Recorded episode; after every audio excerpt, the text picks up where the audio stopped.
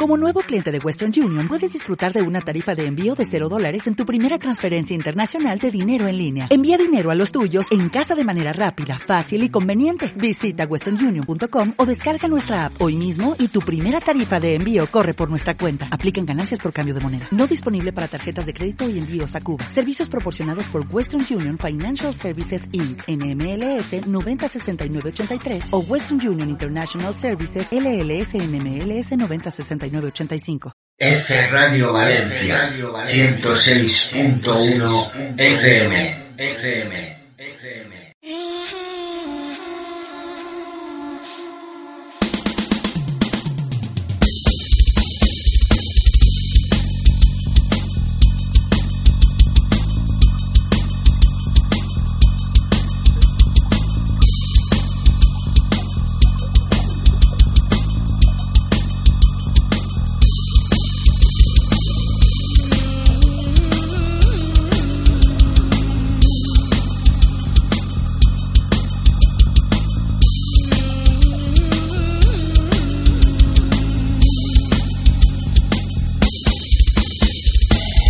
Buenas noches, queridos radioyentes, y bienvenidos una vez más a Cuarta Dimensión Astral Superior aquí en F Radio Valencia. Recordad que podéis escucharnos a través de la 106.1 FM y a través de nuestras páginas web en fradiovalencia.com y fradiovalencia.es. Soy Marcus Eudor y conmigo está Sandra Suárez. Muy buenas noches, Sandra. Hola, buenas noches, Marcus. Pues sí, buenas noches, Sandra, buenas noches, queridos radioyentes, y buenas noches, querido mes de abril. Este es el primer programa que hacemos en este mes de abril, Sandra. Así es. Así que vamos a contar un poquito lo que ha sido el, el mes de abril en todo este tiempo. Muy bien, porque a mí me parece que hay un poquito más de misticismo de lo que nos pensamos, incluso en la propia palabra abril, ¿no? Sí, así es. Abril es el cuarto mes del año juliano y gregoriano y es uno de los cuatro meses que tienen 30 días. Era el segundo mes del año en el antiguo calendario romano antes de que el rey Numa Pompilio añadiera a enero y febrero alrededor de 700 años antes de Cristo. Los antiguos romanos lo llamaban aprilis en latín. La palabra aprilis me gusta, ¿sabes, Sandra? Me, me, parece un poco que suena así como a prisa, a prisa, pero aprilis me gusta, me gusta el latín. ¿Qué más nos cuentas? Bueno, pues que no se conoce exactamente el origen de la palabra abril. Se ha querido relacionar con el verbo abrir, asociándolo a que en este mes la primavera abre la tierra, las flores. Ovidio se une a esta idea, pero no hay fundamento etimológico que lo sustente. Hombre, pues tiene su lógica, ¿no? El mes de abril vamos a abrir este año, aunque está empezado ya, pero bueno, el parecido léxico yo creo que está patente. Sí, ya entramos en la primavera y bueno, se va notando. Luego ya comentaré unas rimitas muy chulas. La primavera, ¿sabes? Yo tenía una prima que se llamaba Vera. La primavera. bueno, pues mira, sigamos porque sí, quiero, sí, perdón. quiero compartirlo. También se ha propuesto como origen el griego apros, que es espuma. A través de la forma, este nombre guarda un parecido con Afrodite, palabra griega que lleva dentro la palabra espuma y significa Afrodita. El nombre griego de una diosa mitológica que los romanos llamaban Venus. Un momento, ¿la diosa Afrodita no está relacionada también un poquito con el tema sexual? Pues Afrodita es un arquetipo, es una diosa que es dulce, es más... es, un, una, diosa como más mostrándose de una manera más inocente. Venus siempre ha sido como la diosa del amor, algo más sexual, pero desde luego que es lo mismo. Afrodita y Venus, estamos hablando de, del amor. Qué interesante, Sandra. Pues la verdad que podríamos dedicar un programa completo próximamente a, a estos dioses mitológicos y contar un poquito sus orígenes y su historia. ¿Qué te parece? Es perfecto porque es algo que me apasiona. Fantástico. Mira, abril se inicia el mismo día de la semana que julio todos los años y que enero en los años bisiestos. Abril termina el mismo día de la semana que diciembre cada año. Se alternan días de lluvia, que sería llorar, con días de sol, que es reír. Las lluvias de abril y mayo aseguran las cosechas y hacen crecer la hierba en los prados. Son meses de flores, el regreso del cuco y las golondrinas anuncian la llegada de la primavera, en el hemisferio norte. Por las noches la caída brusca de temperatura provoca heladas tardías que pueden causar grandes pérdidas en los cultivos. En las últimas semanas de abril pueden haber una subida de temperaturas que se conoce como el nombre de veranillo de las lilas y el cuco. ¿Qué te parece? Pues me parece un poco gracioso eso de veranillo de las lilas y el cuco, ¿sabes? Sí, un poco poético. Por eso os traigo unas rimas muy graciosillas. ¡Qué guay! Me encantan las rimas. Sí, bueno, la mía sería la que decía mi abuela, que es en abril aguas mil. Esa no la conoce nadie. Bueno, esa no lo sé, pero las que voy a decir ahora no las debe conocer mucha gente. Empiezo. Sale marzo y entra abril, nubecitas a llorar y campitos a reír. Toma. Abril que sale lloviendo, a mayo llega riendo. En abril la flor empieza a salir. Sol de abril, abre la mano y déjalo ir. Abril con sus chaparrones sigue mayo con sus flores. En marzo y en abril sale el cuco del cubil. Aparte de otras cosas, en abril las lilas y en mayo las rosas. En abril cortas un cardo y te crecen mil. Abril, que agua rezumas y de lila perfumas. En abril poca lluvia y nubes mil. Todas las aguas de abril caben en un candil. En abril cada gota vale por mil. Abril, abrilero, cada día dos aguaceros. Abril es lluvioso y señoril. Agua en abril, granos por mil. Abril sin granizar, ni se vio ni se verá. Abril mojado de panes viene cargado. Abril llovedero, llena el granero. De abril a abril vuelven las aguas por donde solían ir. Frío de abril helado y sutil. Abril sin granizo Dios no lo hizo. A fin de abril la flor de la vid. Abril uno bueno entre mil.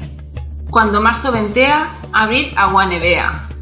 Quien ha de conocer un buen abril, cien años ha de vivir. La anciana que lo decía tenía 101 y no conoció ninguno. ¿Qué te ha parecido, Marcus? ¿Te ha gustado? Pues muy interesante, Sandra. La verdad es que no sabía que había tantos refranes relacionados con el mes de abril. Sí, esperemos que si gusta la gente, seguiremos poniendo los meses con lo que ha sido a través del tiempo, de la historia y algún refrán. Hay muchos secretos y muchas cositas que esconde el mismísimo calendario. Sí, por eso lo compartimos para y quería traerte esto para ver qué te parecía. Pues de seguro, Sandra, que a los radioyentes les habrá encantado escuchar este refranero tan amplio que nos has traído. Y por cierto, ya que dominas un poquito el tema de los animales con esto del chamanismo y eso, ¿no puedes comentarnos un poquito también si hay algún animal relacionado con el mes de abril? Por supuesto, tenemos el horóscopo animal celta. ¡Qué bien! ¿Y qué nos cuenta el, horóscopo, el horóscopo animal celta? Pues mira, tenemos el zorro, los que hayan nacido del 18 de marzo al 14 de abril están influenciados por el zorro. Son increíblemente astutos y saben cómo convencer con su astucia y su humor sexy, llenos de ideas, vigor e inteligencia. El zorro es una fuerza indomable. Este signo lo llevará a unas vacaciones exóticas, pues siempre con él se viven aventuras increíbles. Tiene un don para contar historias y cada experiencia es nuevo repertorio para sus relatos. Tiene un lado suave, pero no lo muestra con demasiada frecuencia porque está demasiado ocupado jugando y bromeando. Sin embargo, no duda en demostrar su lealtad. Si es amigo del zorro, tiene un amigo de por vida. Muy enérgico y valiente, el zorro tiene un espíritu indomable. Luego tenemos otro, que es el toro, que es del 15 de abril al 12 de mayo. El toro es fuerte, amoroso, estable y seguro. Puede recurrir cuando necesitas un hombro sobre el que llorar, opiniones honestas y consejos sólidos, en particular en las relaciones. Tiene una desarrollada intuición y puede detectar un mentiroso desde una milla de distancia. Debido a su desarrollada intuición puede ser juzgado como malhumorado o sobreemocional. También es francamente terco. Tiene un gusto excelente y un toque de elegancia y estilo en la moda y la decoración del hogar. Este signo es completamente digno de confianza y sabe cómo mantener un secreto.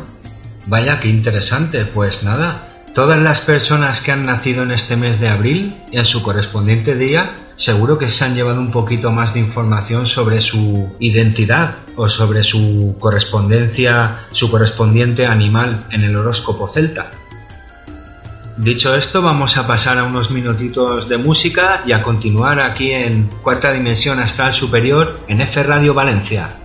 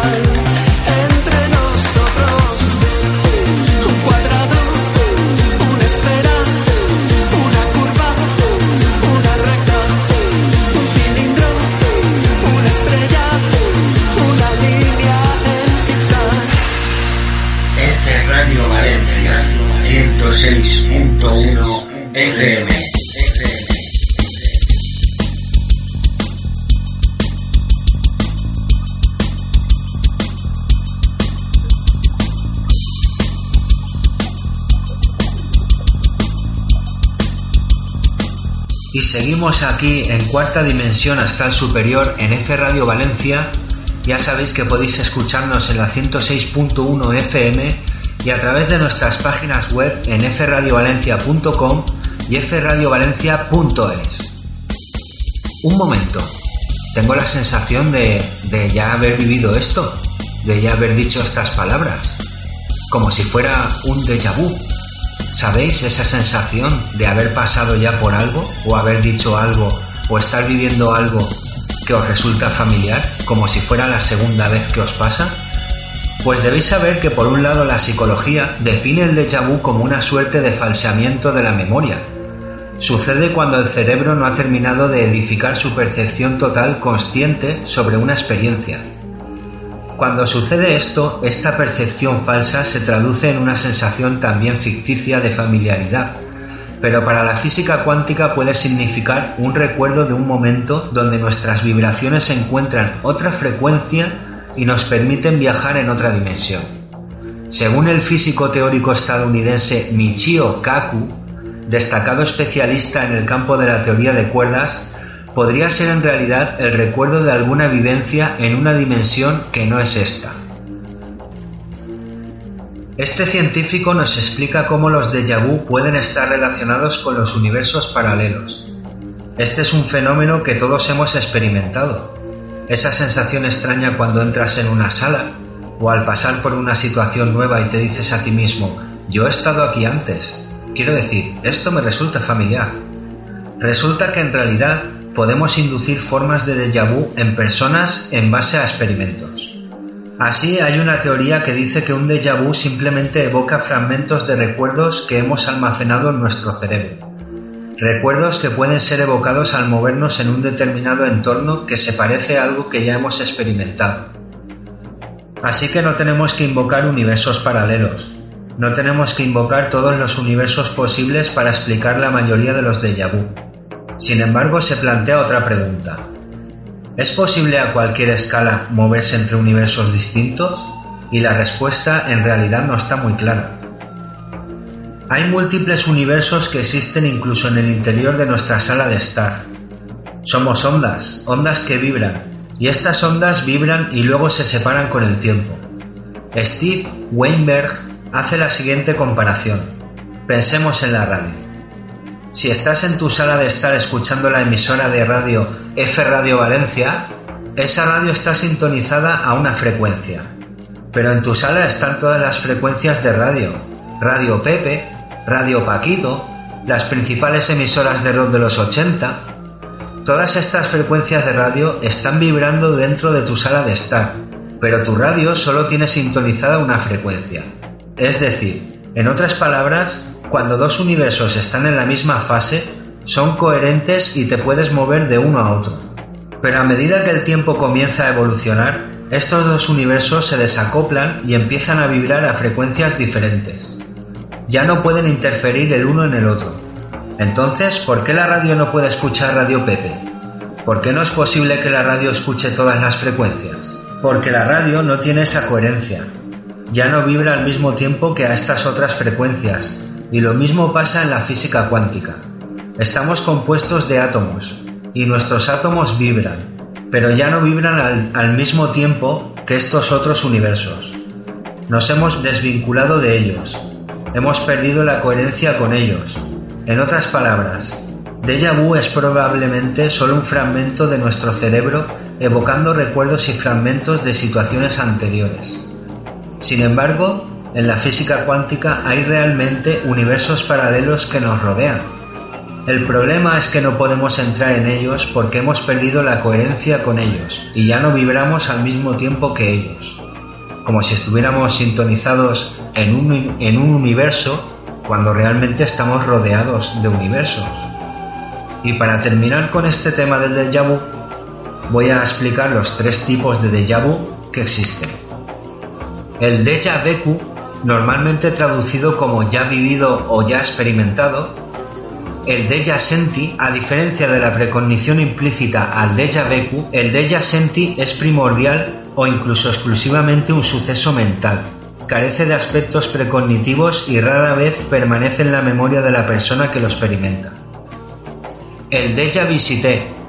El déjà visité, que se traduce como ya visitado, es una experiencia menos frecuente que implica el extraño conocimiento de un lugar nuevo. ¿Qué me decís? ¿Os ha parecido interesante? A mí me parece bastante interesante y a lo largo de mi vida he tenido muchísimos déjà vu, pero lo que seguro que no es un déjà vu es que me esté dejando el pelo largo, porque es la primera vez, y lo aseguro, que me estoy dejando el pelo largo. Pues sí, Marcus, y ahora que me fijo tienes alguna que otra cana. Pues de seguro que no me quedo calvo. Además, además, me lo dices tú que tienes medio pelo blanco. Sí, bueno, es una larga historia. Yo desde los 13, 14 años ya alguna cana tenía. ¿Tan jovencita? Sí, y bueno, y creo que está muy bien que hoy en día ya empecemos a tomar un poquito de conciencia de el cabello blanco. ¿Es un tabú? ¿Qué es? Nuestra moda del cabello puede ser simplemente una tendencia, pero si lo analizamos podemos encontrar que nos hemos ido privando de una de las más valiosas fuentes de energía para la vitalidad humana, y esto lo dice Yogi Bhajan. A menudo pensamos en el pelo como algo meramente decorativo y estético. Es importante pararnos unos segundos y meditar sobre ello. ¿Qué funciones tiene mi cabello? ¿Cómo influye en mi estado emocional y energético? ¿Cómo puedo conseguir un cabello sano? ¿Con qué frecuencia corto mi cabello? ¿Tú qué dices a todo ello, Marcus? Bueno, son cosas que normalmente uno no se para a pensar porque por lo general cuando los chicos suelen llevarlo corto y cuando se lo quieren cortar, pues simplemente cuando ven que les crece, pues se lo cortan y ya está. Además, por lo general sueles ver a casi todo el mundo con el mismo corte de pelo y demás. Es decir, si me estás diciendo que, el pelo es parte de la personalidad, entonces yo me pregunto, ¿cuánta gente tiene personalidad? Sí, pues a eso voy. Mira, te voy a decir las funciones del cabello. El pelo puede ayudar a elevar la energía kundalini, que es la fuerza vital creativa, a que aumente la vitalidad, la intuición y la tranquilidad. Es una fuente de vitamina D, calcio y fósforo, absorbe y asimila las radiaciones del sol y protege la piel. El cabello actúa como antenas captadoras de energía. ¿Crees en esto? Pues me recuerda bastante al mito de Hércules, al cual le cortaron el pelo y perdió toda su grandiosa fuerza. Mira, pues entre el pelo largo y el pelo corto, según Yogi Bahan, el hecho de cortar el cabello implica una pérdida de nutrientes y energía extra, por lo que el cuerpo deberá producir una mayor cantidad de energía vital y nutrientes para completar el crecimiento. Algunos estudios científicos confirman que las personas que tienen el pelo largo tienden a encontrarse menos cansadas y con más energía, otro hecho importante y a tener en cuenta es el hecho de llevar flequillo. En la zona de la frente se encuentran los huesos frontales. Estos son porosos y su función es transmitir la luz a la glándula pineal. Cubrir con nuestros cabellos la frente, el sexto chakra o tercer ojo, puede bloquear la intuición y nuestra capacidad de percepción psíquica. ¿Cómo recoger tu cabello durante el día y la noche? ¿A qué no sabías esto, Marcus? Pues no, además últimamente tengo bastantes problemas con el pelo porque como he dicho que me lo estoy dejando largo y hay veces que no sé qué hacer con él. Una diadema. Pues seguiré tu consejo. Gracias. Mira, pues para esto, durante el día puede llegar a ser muy beneficioso recoger tu cabello enrollado con un moño justo en la coronilla. Durante el día el cabello absorbe energía solar y durante la noche energía lunar. Manteniendo el cabello arriba durante el día y abajo durante la noche mejora ese proceso. Trenzar tu cabello por la noche te ayudará a balancear tu campo electromagnético. Pues a partir de ahora me lo voy a trenzar todas las noches para potenciar mi campo electromagnético. Me parece muy bien. Yo también lo hago y es muy cómodo. Pues ya sabéis, queridos radioyentes, un nuevo consejito gracias a Sandra Suárez. Pues acabo con el consejo, querido Marcus y queridos radioyentes, con que el cuidado y entendimiento del cabello forma parte de la historia. Distintas civilizaciones y culturas han promovido la importancia del cabello largo. Actualmente este concepto se ha desvirtualizado. La moda, el estilo de vida y la sociedad en la que vivimos actualmente han restado importancia a esta parte de nuestro cuerpo físico, mental y emocional. Mantengamos los conocimientos ancestrales, el origen divino y su integración con la Madre Tierra. Experimentad y entended que somos y formamos parte de un todo y el cabello forma parte de ti. Cuídalo y entiéndelo de manera consciente. Qué, qué bonito, qué interesante. Sí, sí, pero ahí no queda. Ahora diré más cositas. ¿Sabes que me he acordado de que hay, hay un señor en la India que lleva veintipico años sin cortarse el pelo y tiene una trenza que además la tiene bastante sucia. Gracias por la información, Marcus. Ahora de los detalles. De nada. El cabello es la manifestación física de nuestros pensamientos y una extensión de nosotros mismos. Lo mismo sucede con los pensamientos de la Madre Tierra. Podemos ver el constante crecimiento de su cabello de hierba, mismos que desde tiempos ancestrales fueron usados por los pueblos indígenas con fines medicinales y rituales. Ellos han usado el cabello de la tierra en sus ceremonias con fines de curación física y espiritual, o en rituales que ellos consideraban sagrados. Nuestros cabellos es la extensión física de nuestros pensamientos. nos brindan la dirección a lo largo de nuestra vida. Cada uno de nuestros cabellos nos representa a nosotros mismos, sus puntos de conexión fuertes tanto de nuestro cuerpo como de nuestro espíritu, según los pueblos indígenas. En todos los pueblos de la Tierra existen cuentos o leyendas en donde el cabello juega un papel crucial en el destino de los protagonistas. Por ejemplo, aquellas historias que cuentan sobre los hechiceros o brujas que emplean el cabello de una persona para causarle daño, aunque no es el cabello en sí lo que usan para ese propósito, sino las emociones que lleva dentro.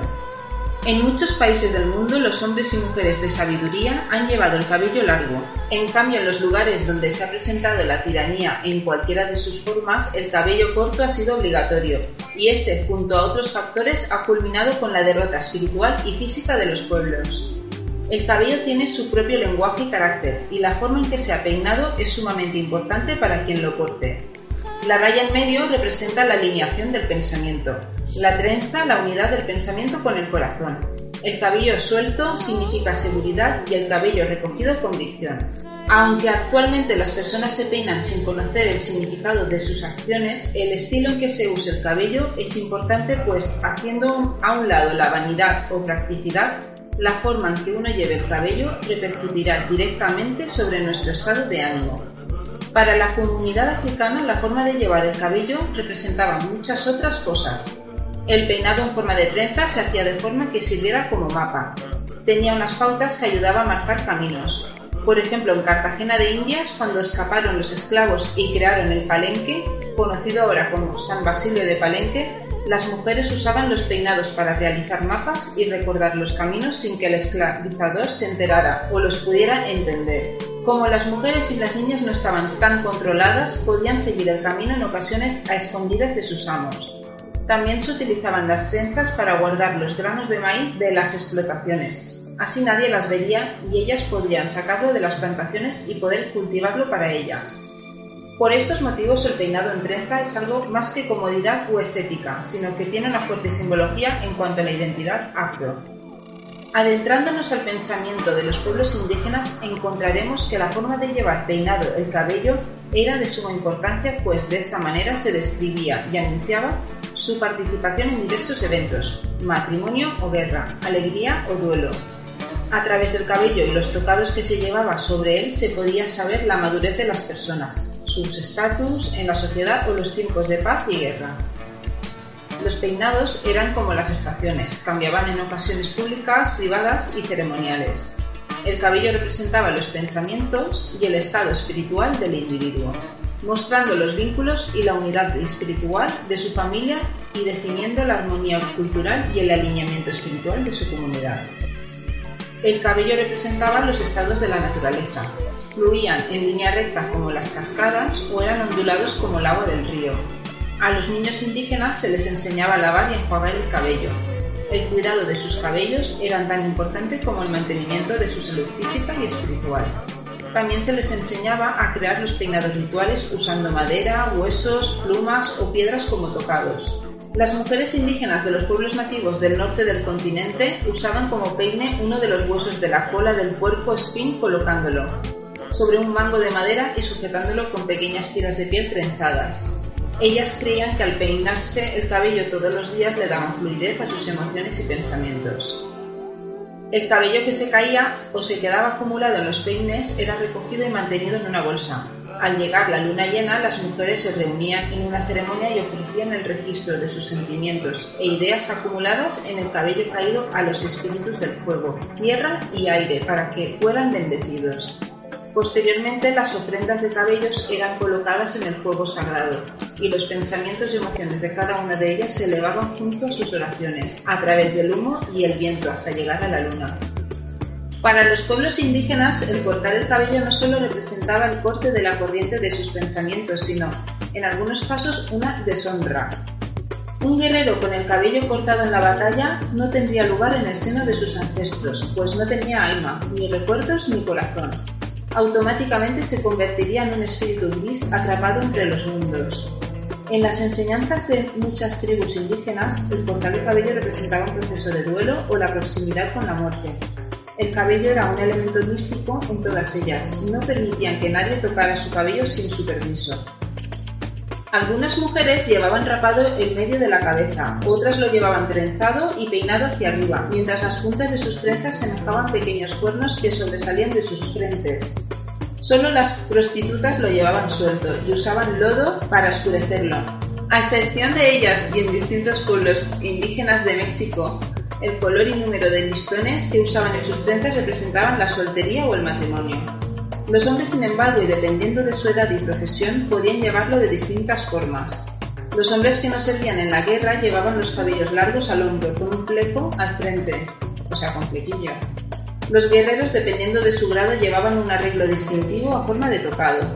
Desde que nacían hasta los 8 o 9 años llevaban el cabello corto. Al cumplir los 10 se les dejaba crecer un mechón de pelo en la nuca llamada mocuexpalcia. Llegando a la adolescencia su cabellera ya era larga y si a esta edad eran capaces de capturar a un enemigo ya sea solos o con la compañía de alguien se les cortaba ese mechón como símbolo de su logro pero se les dejaba crecer un mechón sobre la sien derecha que con el tiempo cubría la oreja. Dependiendo del número de cautivos que hacían, se les recompensaba con diferentes adornos que demostraban su poder y valentía. Como podemos ver, el cabello era de suma importancia para los pueblos indígenas, por muchas razones y aunque en la actualidad tales prácticas han desaparecido casi por completo, nunca es demasiado tarde para reaprender y reaprender todo aquello que nuestros ancestros han enseñado. ¿Qué te parece, Marcos? Pues es muchísima información relacionada con el cabello. Sandra, ¿a dónde quieres llegar con todo esto? Pues simplemente quería transmitir la importancia de, mantener el cabello largo y de los colores. ¿Nos influyen los colores? ¿Tú qué crees? Pues imagino que sí, ya que eh, los colores por sí mismos ya tienen una resonancia y una influencia energética bastante importante. Por ello, mm, el color que lleve una persona en la cabeza de pelo, evidentemente tendrá una influencia sobre su campo energético, ¿no? Así es. Y esto es lo que quiero comentar. ¿Nos influyen los colores? Sus efectos sobre las emociones, la mente y el cuerpo cuando alguien se encuentra muy feliz y exclama, veo la vida de color de rosa, ¿Está haciendo algo más que repetir una frase hecha? Pues generalmente es una frase hecha, pero imagino que el color rosa tendrá algo que ver con la felicidad, ¿no? Sí. Bueno, quiero seguir comentando la energía según otros colores. Me parece súper interesante, Sandra, y seguro que a los radioyentes también les parece muy interesante el tema de los colores del cabello pero mejor que nos lo expliques después de una pequeña pausa para escuchar un poquito de buena música aquí en Cuarta Dimensión Astral Superior en F Radio Valencia. F Radio Valencia 106.1 FM. FM. FM.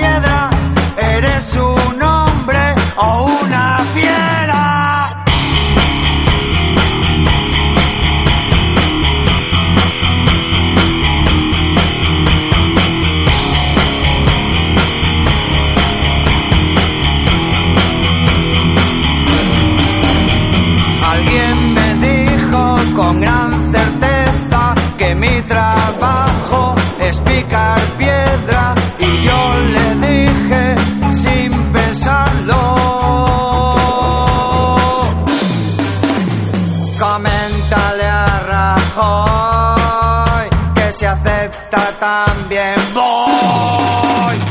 Picando piedra, picando piedra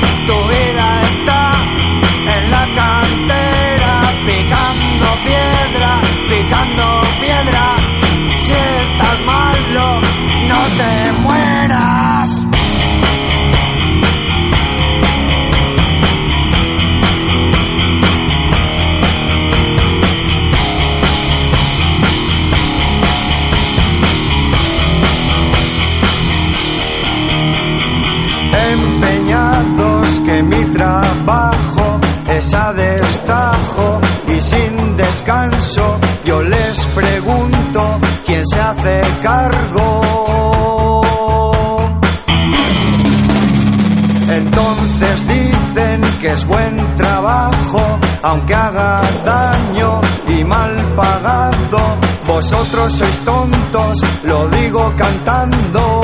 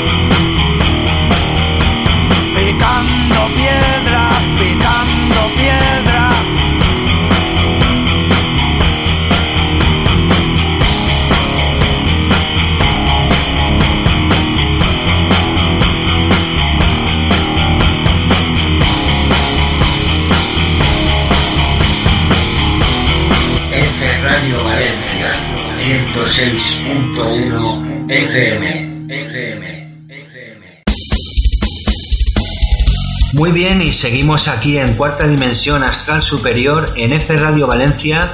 Ya sabéis que nos podéis escuchar en la 106.1 FM y a través de nuestras páginas web en fradiovalencia.com y fradiovalencia.es. ¿Qué significado tienen los colores, Sandra? ¿Por dónde nos habías dejado? Voy a explicar un poquito el significado de llevar cada color, según cada persona, eh, si es tintado, si es natural, para que pueda comprender qué tiene que ver con su persona. Y Mm. puede ser un crecimiento personal. Muy bien, muy interesante.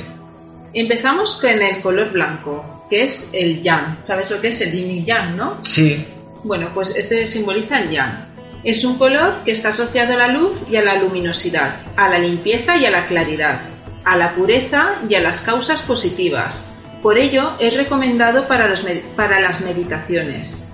Posee en sí todos los colores y representa lo masculino, la esencia de la vida divina. Es activo, positivo, es dinámico y estimulante, y simboliza el día cósmico, el ser supremo.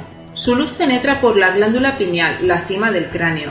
Piedras blancas, piedra lunar, el ópalo y la perla. Las personas que prefieren este color gustan mucho de la frescura, la franqueza y la nobleza de sentimientos. Se trata casi siempre de una persona exigente que presta atención a los detalles más pequeños. Es característico de personas con un temperamento neutral, amantes de la justicia y del equilibrio. El blanco sugiere paz, sosiego, armonía, calma. Es un color optimista y espiritual, en general para la purificación y claridad. Pues fíjate, Sandra, que me acabo de enterar de que la parte blanca de- del yin yang es la masculina cuando yo pensaba que era la femenina y la masculina era la negra, ¿sabes? Son cosas curiosas del misterio. Pues sí, Seguimos con justamente el color negro, que es el yin. Es un color que asociamos con la noche, lo que resulta desconocido y tenebroso. Refleja emociones negativas, la depresión, el encerrarse en sí mismo. Sin embargo, esta negatividad es circunstancial y depende mucho del tipo de cultura del individuo. Simboliza lo femenino y la forma que la esencia divina debe adoptar para manifestarse y volverse visible en el plano físico. Es pasivo, negativo, creador, es la raíz terrestre de lo infinito, el no manifestado, lo inexplorado. Representa la noche cósmica, el misterio de la encarnación, lo abstracto, piedras negras, onix, el azabache, la obsidiana. El negro es un color de prestigio que confiere elegancia. Las personas que prefieren el color negro son dinámicas, orgullosas y exigen siempre respeto. ¿Eres tú de color negro? Soy medio negro porque tengo alguna que otra canita, como, Entonces- como bien has dicho antes. Entonces tienes las dos energías, una predo- predomina más que la otra. Interesante. Mira, ahora vamos con el color rojo, que sería la gente que es pelirroja, tener pelo rojizo. Es el de frecuencia energética más baja, entra en resonancia con el chakra primero, o chakra raíz, situado en los genitales y el ano. Es el que regula la vitalidad del cuerpo físico. Al ser estimulado por el color rojo se puede utilizar en casos de cualquier estado de fatiga severa, decaimiento, anemias, etc. Estimula la sexualidad y tonifica los sistemas nerviosos y circulatorio. El color rojo promueve, la objetividad, con lo cual permitirá el correcto discernimiento, evitando divagar en lo superfluo, para ir directamente a lo importante. Es el antídoto perfecto contra el temor y la timidez. Se utiliza para contrarrestar la melancolía, la anemia y la retardación de la circulación de la sangre. Es un color característico de individuos que poseen una personalidad sumamente intensa, personas decididas, leales y firmes en sus opiniones, de coraje a prueba de todo. El rojo se asocia con la sangre, la violencia, la sensualidad, la vitalidad, los sentimientos intensos de amor, de rabia o cólera. Es un símbolo de guerra y también de vitalidad. Las personas que prefieren este color tienden a ser vigorosas, dinámicas, pueden ser coléricas e irritables. Si se detesta el rojo puede existir severas contradicciones interiores, conflictos emocionales subyacentes y sentimientos de franca frustración, probablemente en el área sexual. En general, para comenzar nuevos proyectos o cuando deseamos activar nuevas energías, entre los trastornos físicos que se tratan con el color rojo figuran los problemas de sangre, como anemia, vitalidad baja, circulación deficiente. El rojo revitaliza el cuerpo físico y es un poderoso estimulante. No deben usarlo las personas nerviosas o irascibles. Abusar del rojo produce angustia, frustración, lascivia, violencia, destrucción. El conocimiento positivo del rojo da fortaleza, poder, iniciativa y honradez. Entonces entiendo con esto que, que la- que las personas pelirrojas suelen ser unas personas bastante enérgicas, ¿no, Sandra? Sí, y las personas que quieren tener esa vitalidad pueden utilizar este color. Pues nada, cuando esté un poco falto de energía me tinto el pelo de rojo. Te quedaría muy bien, seguro. Seguro que sí. Bueno, pues vamos ahora con el color verde, que aunque parezca raro, hay chicas que se están tiñendo el pelo de verde. Y chicos también. Sí, alguno habrá por ahí. Espero que tú lo hagas. Mm, De verde no lo sé. De rojo puede ser, pero de verde no lo sé, ya veremos. Bueno, Depende pues- de lo que nos cuentes. Sí, pues mira, el color verde resuena en el cuarto chakra o cardíaco. La luz verde es una vibración de armonía y de equilibrio, la misma que irradia el follaje de la naturaleza. Se usa para equilibrar el corazón en las dolencias cardíacas, los problemas circulatorios, la hipertensión, tiene que ver con el plexo cardíaco y el timo. Es sedante y beneficioso para las histerias y neuralgias. El color verde promueve la ingeniosidad con la cual será más fácil encontrar soluciones efectivas a los problemas.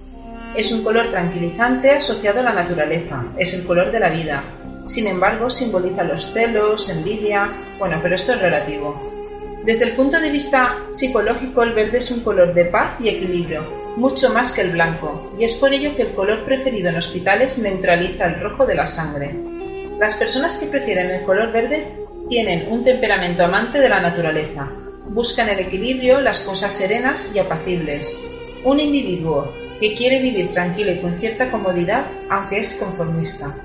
En general para la salud y bienestar espiritual y material. Este color sirve para tratar problemas relacionados con el corazón. Se ha utilizado para controlar la tensión sanguínea, úlceras y dolores de cabeza. El verde es un color muy importante, pues se encuentra en el centro del espectro. Su función consiste en equilibrar, produciendo armonía, paz y serenidad.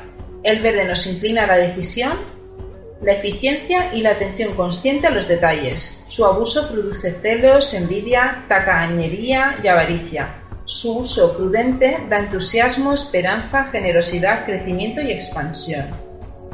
¿Y crees que hacerse unos reflejos de color verde o algunas mechitas de color verde también funcionaría para equilibrar y todo eso? En el verde y en cualquier otro color, siempre en una medida más pequeña, pero sí que influye en la persona. Entonces un pelo multicolor podría tener múltiples funciones, ¿no? Arcoiris. Fantástico, me gusta el arco iris. ¿Qué más nos traes? El color azul es frío, astringente y antiséptico. Reduce la tensión y elimina las ideas obsesivas en tanto que sus variedades se conectan con distintas glándulas. Azul celeste energiza el quinto chakra o laringio, el centro de la comunicación y la expresión, de la devoción religiosa y el instinto místico. Se usa para tratar las dolencias que giran alrededor de la garganta, los problemas respiratorios superiores y de la glándula tiroides. Relacionado con la tiroides y paratiroides, el color azul celeste estimulará la tolerancia para aceptar a los demás tal cual son. Índigo o azul marino resuena con el sexto chakra o el tercer ojo, centro de la facultad de la clarividencia. Rige los fenómenos espirituales superiores del alma. Se usa para tratar afecciones visuales, las dificultades auditivas y olfativas. Relacionado con la epífisis, el color azul índigo promueve la dedicación para poner todo nuestro empeño en lo que realizamos. Este color lo asociamos con la frescura del cielo y del mar, con las alturas y las profundidades, por lo general gusta a todo el mundo, asociado al refinamiento, melancolía y la poesía. Una persona que le guste mucho el azul puede tener un temperamento nostálgico y romántico, lleno de sensibilidad y equilibrio. Lealtad hacia los amigos, conciencia del trabajo y de la vida. Es el color de la confianza. En general, para desarrollar nuestra expresión creativa, el color azul sirve para tratar todos los problemas de la garganta, como inflamación, ronquera, bocio, laringitis y fiebres. Es muy tranquilo y relajante y tiene la cualidad de sacar al individuo del mundo físico para elevarlo al mundo espiritual. Sus cualidades negativas se manifiestan como depresión, autocompasión, temor, frío, desapego e indiferencia, mientras que el uso positivo del azul produce sabiduría, amabilidad, confianza y perdón. Fíjate tú que este color te lo veo más a ti. Pues la verdad es que el azul es un color que siempre me ha gustado y me he sentido muy identificado con todo lo que has dicho, Sandra. Unos reflejos te los recomendaría. Pues en breve me los estoy haciendo. Bueno, vamos con el color violeta, que se relaciona con el séptimo chakra o coronal, el santuario del espíritu o puerta de las influencias espirituales más altas que llega a recibir el ser humano. Se usa en los desórdenes nerviosos y mentales, se relaciona con la hipófisis. Reduce la tensión muscular, la presión sanguínea, el pulso y la respiración. Es recomendable en el tratamiento de obesos, maníacos y los que padecen de insomnio. El color violeta promueve la gratitud para poder sentir y agradecer por lo que disfrutamos. Es un color que eligen las personas que se sienten grandes, importantes, que han venido al mundo con un propósito específico que deben cumplir. Su preferencia constante indica inmadurez emocional. Quien prefiere el púrpura indica un cierto grado de fastuosidad, grandeza y puede tener un temperamento algo vanidoso, sarcástico, aunque creativo y amistoso.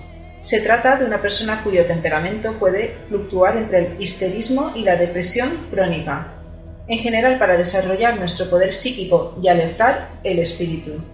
Este color se utiliza sobre todo para el tratamiento de trastornos mentales y nerviosos, Ayuda a purificar la sangre y detiene la evolución de los tumores. Controla la glándula pituitaria. Se puede evitar el insomnio, lo mismo que los problemas de vista. Se ha utilizado para tratar la ciática, la meningitis y la epilepsia. El mal uso del color violeta puede producir obsesión, crueldad, injusticia, intolerancia y limitaciones. Su uso prudente produce compasión, devoción, lealtad, idealismo y gracia. ¿Te gusta este color? A mí me encanta. Pues sí, la verdad es que cuando tenga noches de insomnio me verás con el pelo pintado de morado. Así que cuando lo veas ya sabrás que esos días no duermo muy bien. Yo lo he llevado en reflejos violeta y, que sí que se notan sus efectos a la hora de las meditaciones. Por eso quería comentarlo un poquito. El color morado en, el bueno, en lo que es el mundo espiritual y, y de meditaciones es un color bastante importante. Sí, sobre todo para conectar con energías. De los que más, el, color que más, podríamos decir. Bueno, ya vamos terminando. Nos queda el amarillo. Bueno, tenemos el color amarillo que estimula el tercer chakra o el del plexo solar. Regula el proceso digestivo que tiene lugar en el sistema gastrointestinal, con lo cual puede usarse en las dolencias del estómago, del hígado y del páncreas relacionado con el plexo solar y el páncreas, y concordante con lo cual estimula y favorece la oxigenación. El color amarillo estimula la renovación para focalizarse en la tarea de perfeccionar la personalidad. Es un color que representa la inteligencia, el desarrollo y la capacidad intelectual. Es el color del sol, es el color de los santos y de los iluminados. La preferencia por el color amarillo revela una mente científica, enérgica, creativa, los psiquiatras opinan que un toque de amarillo en la ropa denota un espíritu alegre y juvenil, el deseo de hacerse notar discretamente que todo en la vida se resuelva a la medida de nuestros deseos. Cuando el amarillo predomina en la vestimenta denota un individuo poco convencional y que no le importa arriesgarse a ser el centro de la atención. La persona deprimida generalmente rechaza el color amarillo. El amarillo ocre sugiere egoísmo e introspección. El amarillo castaño indecisión. El amarillo claro, ternura y suavidad del individuo, capaz de ser sincero en el afecto que brinda, en general para la alegría y felicidad. El amarillo activa los nervios motores y produce energía muscular, además de que ayuda a superar la depresión. Es útil para la inteligencia y el uso negativo puede producir espíritu crítico, excesivo de indulgencia, terquedad, cobardía e intransigencia. Su uso positivo da alegría, discernimiento mental, organización, meticulosidad y disciplina. Este color que es el amarillo que hemos hablado, podríamos referirnos al color rubio, los tonos de castaño, tanto como los reflejos rubios, ¿no? Más que el amarillo. ¿A ti te gusta el rubio, Marcus? Sí, pero me da la impresión de que si me ves tintado de rubio, o estoy mal de vientre o estoy deprimido, ¿sabes? Bueno. Porque es para utilizar la resonancia del color para favorecer esos estados, mejorar mi salud. ¿Sabes lo único que veo un poco difícil? Que es que las canas el rubio no lo coge. Por algo será. Porque es más bonito el blanco. Tiene más fuerza quizás. Bueno, pues vamos por el, con el último color, que es el naranja, y estimula y energiza el segundo chakra o esplénico. Es capaz de afectar los procesos de asimilación, circulación y distribución de la energía. Por lo tanto, puede ser utilizado en los procesos pulmonares, renales y de disfunción sexual. Se vincula con el plexo suprarrenal y con el bazo. El color anaranjado promueve la moderación, evitando así el irse a los extremos. Es un color que los psiquiatras asocian a una personalidad enérgica, una tonalidad que muchos consideran como la más dinámica del espectro. Los que prefieren el anaranjado generalmente denota individuos dinámicos, tienen grandes aspiraciones y este color se asocia también a la juventud. Denota una personalidad sensual, aunque no tan manifiesta como los que prefieren el color rojo. La persona que se inclina por el anaranjado es básicamente gregaria y tiene un alto concepto de las relaciones sociales, sus metas, por lo general, están bien definidas y su voluntad es tan fuerte que no se detiene en la lucha hasta que alcanza lo que espera. Este color denota inteligencia y amplio sentido de la lógica. En general, para ayudar a otros a cruzar al otro lado, anaranjado, oro, rubí. Este color se puede utilizar para tratar problemas de bazo, pulmones y páncreas. Es muy útil para espasmos y trastornos musculares. El naranja tiene un efecto vitalizador y aporta energía para afrontar las dificultades de la vida. Este color se ha utilizado para tratar el asma, la bronquitis, las piedras biliares y problemas de menstruación. Los aspectos negativos producen agresividad, falta de operación, complejos de inferioridad y superioridad e indecisión. El uso positivo de naranja produce iluminación, confianza, inteligencia, inventiva y motivación. Será por eso que los budistas utilizan túnicas naranjas. Vaya. El color más elevado y el más difícil de, Sí, el color naranja es el más difícil de que la psique, a nivel espiritual, nosotros conectemos con ese color. ¿Lo sabías? No, no tenía ni idea. Bueno, pues bastante interesante. Curiosamente a mí el naranja no es un color que me agrade, pero tengo la base del color naranja. Pues me gusta más como lo tienes ahora, blanco y negro, representando el yin yang. Sí, con el tiempo voy a hacerme como un arco iris, que me gusta mucho la tonalidad de colores, tener todos los colores finitos. Pues me muero de ganas de verlo, Sandra. Ya os lo mostraré. Pues muy bien. Espero que os haya gustado y si queréis eh, algún tipo de información en especial lo podéis comentar en las páginas. En la página del Facebook, por ejemplo. Sí. Y bueno, mm, hasta aquí ha llegado este programa de cuarta dimensión astral superior. Os esperamos el próximo día con muchísima información y con nuevas cositas para contaros aquí en F Radio Valencia, ya sabéis, 106.1 FM y también podéis escucharnos en nuestras páginas web fradiovalencia.com y fradiovalencia.es.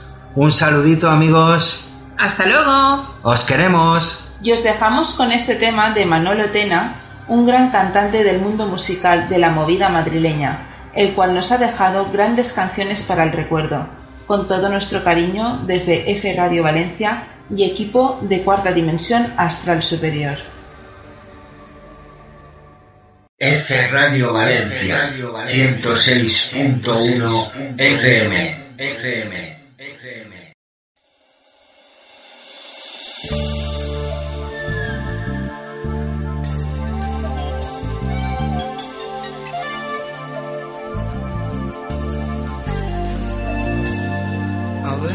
Quiero que nunca se acabe la noche. Seguir la música hasta el horizonte. Quiero beber y no olvidar.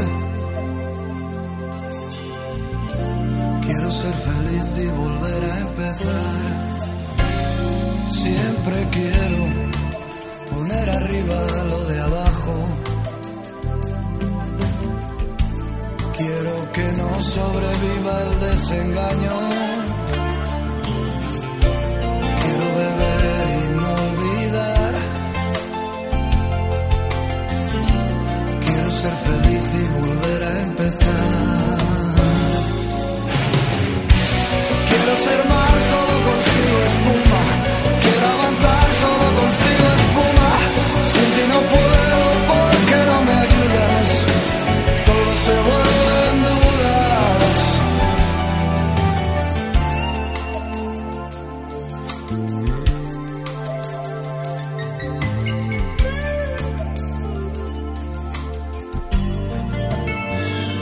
A veces quiero irme contigo a la luna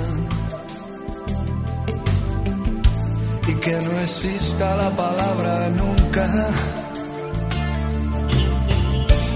Quiero beber y no olvidar. Quiero ser feliz y volver a empezar. Siempre quiero hacerle trampas a la muerte. Quiero sentir la primavera en septiembre.